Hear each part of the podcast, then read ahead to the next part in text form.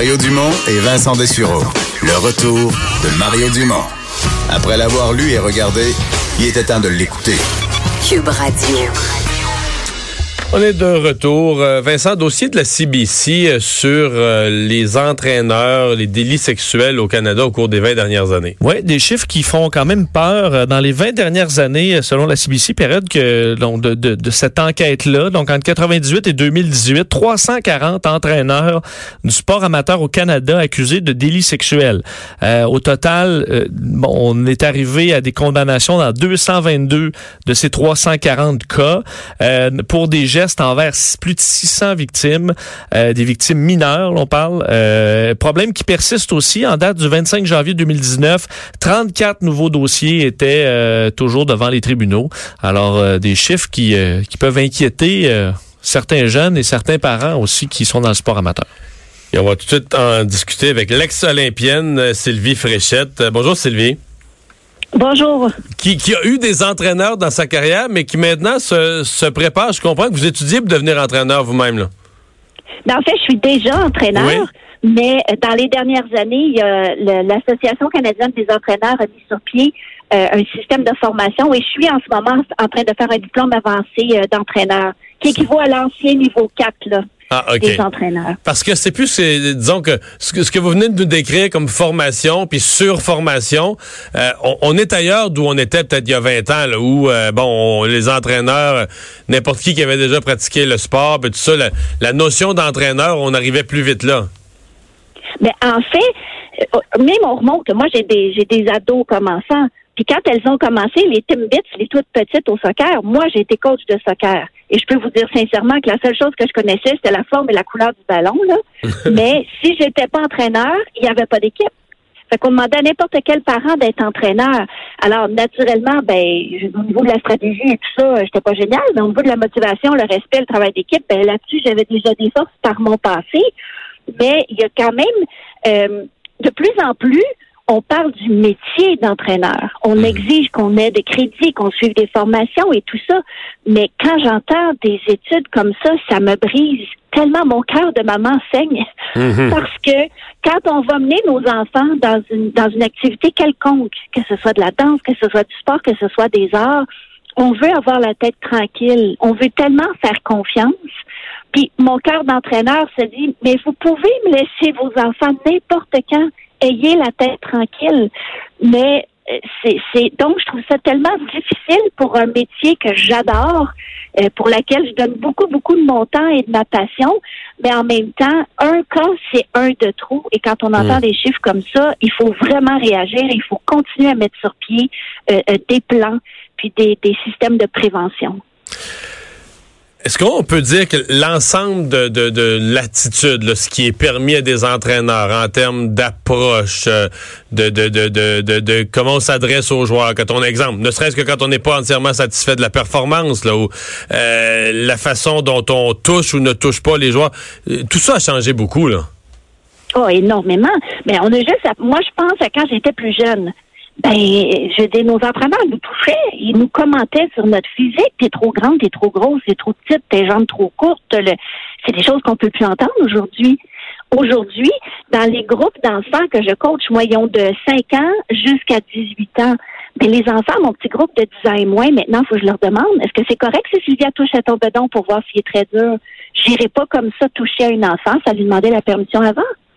Parce que aujourd'hui, on informe les enfants qu'on se laisse pas toucher par des étrangers. Qu'on, mais nous, en âge synchronisé, pour des raisons de sécurité, il faut toucher aux enfants pour les tenir bien droits puis leur faire sentir la ligne quand ils ont la tête en bas sous l'eau. Ils ont 7 ans, ils ont 6 ans. Fait que ça devient, je pense que c'est du gros bon sens. Tu laisses pas ta main, c'est faux fun une petite poponne pendant 30 secondes pour rien. Mais si tu fais juste avec ton doigt, aller voir si les fesses sont bien dures, tu vas dire bravo, tes fesses sont comme du béton. Fait que, tu sais, c'est, c'est, du gros bon sens, mais quelqu'un qui, est déjà tourné à l'intérieur, quelqu'un qui a déjà un vice, quelqu'un qui a envie d'être proche des enfants pour manipuler, ben, il va trouver la façon de pouvoir s'immiscer. On a une responsabilité d'entraîneur d'être aux aguets entre nous parce qu'il y a la, y a tout le, le côté sexuel, mais il y a aussi euh, les blessures psychologiques qui font énormément de dommages, mais qui laissent peut-être moins de traces palpable.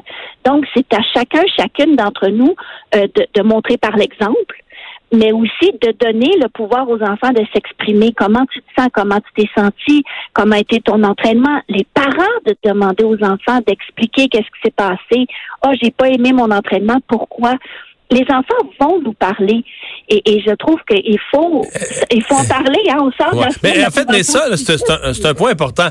Est-ce que les enfants, en fait, est-ce que les parents sensibilisent davantage leurs enfants à ce qu'on ne doit pas tolérer? Parce que je pense que ça, là, vraiment, il y a, il y a 20 ans, ou peut-être même moins, on faisait pas ça du tout, là. On, d'abord, on se méfiait moins.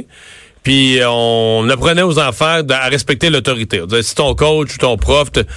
Mais là, aujourd'hui, je pense que les parents sensibilisent plus, vont aborder, même avec des enfants relativement jeunes, euh, cette question-là de dire, là, là, il y a personne qui te touche là, puis il y a personne qui te fait ci, puis il y a personne qui te parle de même. Puis, tu sais, on... euh, Je pense que les jeunes sont sont, sont plus, euh, j'ai le mot qui me vient, sont, sont plus briefés, là, tu sais, sont plus préparés Oui. psychologiquement. à- si jamais une telle chose m'arrive, euh, c'est pas normal. Là. Ben, je pense que oui, les enfants sont plus briefés, mais je vais oser dire, ben, faut dire que moi, dans mon environnement, je veux dire, au niveau physique, au niveau sexuel, j'en ai pas été témoin, j'en ai pas fait, puis je touche du bois, puis j'ai l'intention que ça continue encore très longtemps. Mais quand je vois les parents qui vont venir vers un entraîneur, c'est très souvent parce qu'ils sont pas satisfaits d'une décision qu'on a faite, parce qu'ils comprennent pas pourquoi leur enfant n'a pas progressé, pourquoi l'enfant n'a pas gagné, pourquoi. Alors, on dirait que la préoccupation première en ce moment des échanges qu'on a avec les parents, c'est pas au niveau de l'équilibre et du bonheur de l'enfant, c'est au niveau de la performance. Et, ça, des fois, je, je trouve ça euh, incroyable parce que pour qu'une enfant performe, pas qu'elle gagne, mais pour qu'elle s'épanouisse, ben, il faut qu'elle soit bien, il faut qu'elle soit à l'aise, il faut qu'elle soit inclue.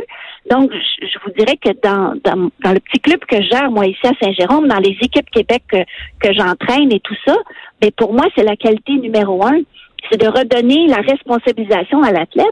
De dire, moi, je te donne des outils, mais toi, maintenant, progresse. Et ce que j'espère qu'ils vont garder par la suite, et selon moi, si les sphères émotives euh, sont, sont bien comblées, ben, la performance va venir de soi après.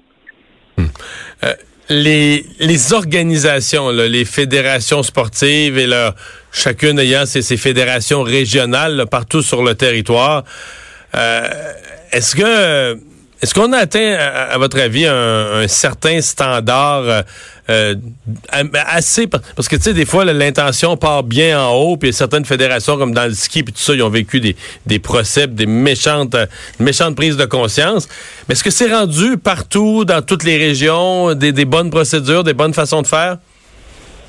Mais euh, je pense que ça se passe actuellement. Euh, par exemple, nous, on était très surpris l'année dernière, l'été dernier, parce que pour l'équipe Québec de nage synchronisé, normalement, les athlètes qui viennent de l'extérieur de la ville où se tient le camp d'entraînement euh, sont logés dans les familles. Donc, euh, moi, si j'ai de la place, ben, je peux loger deux petites filles qui vont nager. Elles viennent chez moi. Naturellement, on passe un un background check la police on, et tout. Mais depuis l'été dernier, c'est plus possible. Donc, les entraîneurs, faut qu'on reste à l'hôtel avec les enfants pour que les enfants ne soient pas mis en contact avec mon, oncle qui pourrait arrêter un mercredi soir puis prendre une bière de trop, ou les voisins qu'on sait pas. C'est comme, mais c'est rendu fou. Parce que nous, en tant qu'entraîneurs, on est à l'hôtel avec une dizaine, une douzaine de jeunes filles entre 13 et 15 ans. Ça devient notre responsabilité. c'est une grosse perte en même temps parce que cet hébergement euh, dans des familles là, je veux dire, à, à part que chez euh, la, malchance de tomber sur un abuseur mais c'est très bien c'est une très belle façon d'héberger puis tout ça c'est parfait pour des jeunes Mais ça faisait des souvenirs, ça créait des moments. Puis est-ce que vous pouvez vous imaginer au niveau financier? Peux-tu vous dire que Synchro-Québec est pas riche, puis il n'y a pas une athlète en nage synchronisé au Québec qui est bien riche, là? Mais c'est que ça devient des dépenses.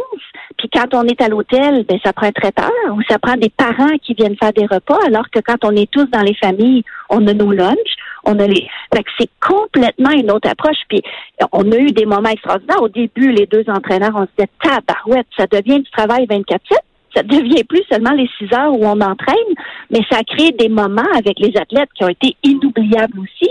Mais on s'entend qu'en quelques années, la mentalité et les restrictions qui sont soumises aux entraîneurs puis aux athlètes, au cas où qu'un voisin ou qu'un mononcle arrive durant la semaine, hey, ça devient énorme. Fait que, oui, il faut être prudent. Oui, il faut être aux aguets. Mais des fois, je me demande, mon Dieu, on s'en va où avec ça? C'est le nombre de fois, moi, j'ai vécu en famille dans des villes étrangères où j'ai suis encore en contact avec ces gens-là, que j'ai eu des moments inoubliables, surtout quand tu es dans un autre pays, tu apprends la culture et tout ça. Je me dis, wow, c'est... Euh, mais si c'est si on en est rendu là, on en est rendu là, mais je pense qu'on a un devoir de société à s'arrêter parce que là, on met la loupe sur le monde du sport, mais je pense qu'on pourrait mettre la loupe dans plusieurs, plusieurs milieux, dans le milieu des, des, spectacles, entre autres. On l'a vu. On l'a vu juste au Comité olympique canadien il n'y a pas très longtemps non plus, avec les Weinstein, avec les. Il y en a tellement je pense que c'est une responsabilité de société, moi comme entraîneur, moi comme maman, puis moi comme témoin de choses qui se passent euh, autour de moi au quotidien aussi, d'intervenir, mais surtout de prôner par l'exemple constamment. Hmm. Sylvie Fréchette, merci beaucoup d'avoir pris le temps de nous parler aujourd'hui. Ben, ça me fait plaisir. Au revoir. On va s'arrêter euh, dans un instant. On va parler à Emmanuel Latraverse de cette euh, enquête du commissaire à l'éthique sur le bureau du premier ministre Justin Trudeau. Le retour de Mario Dumont.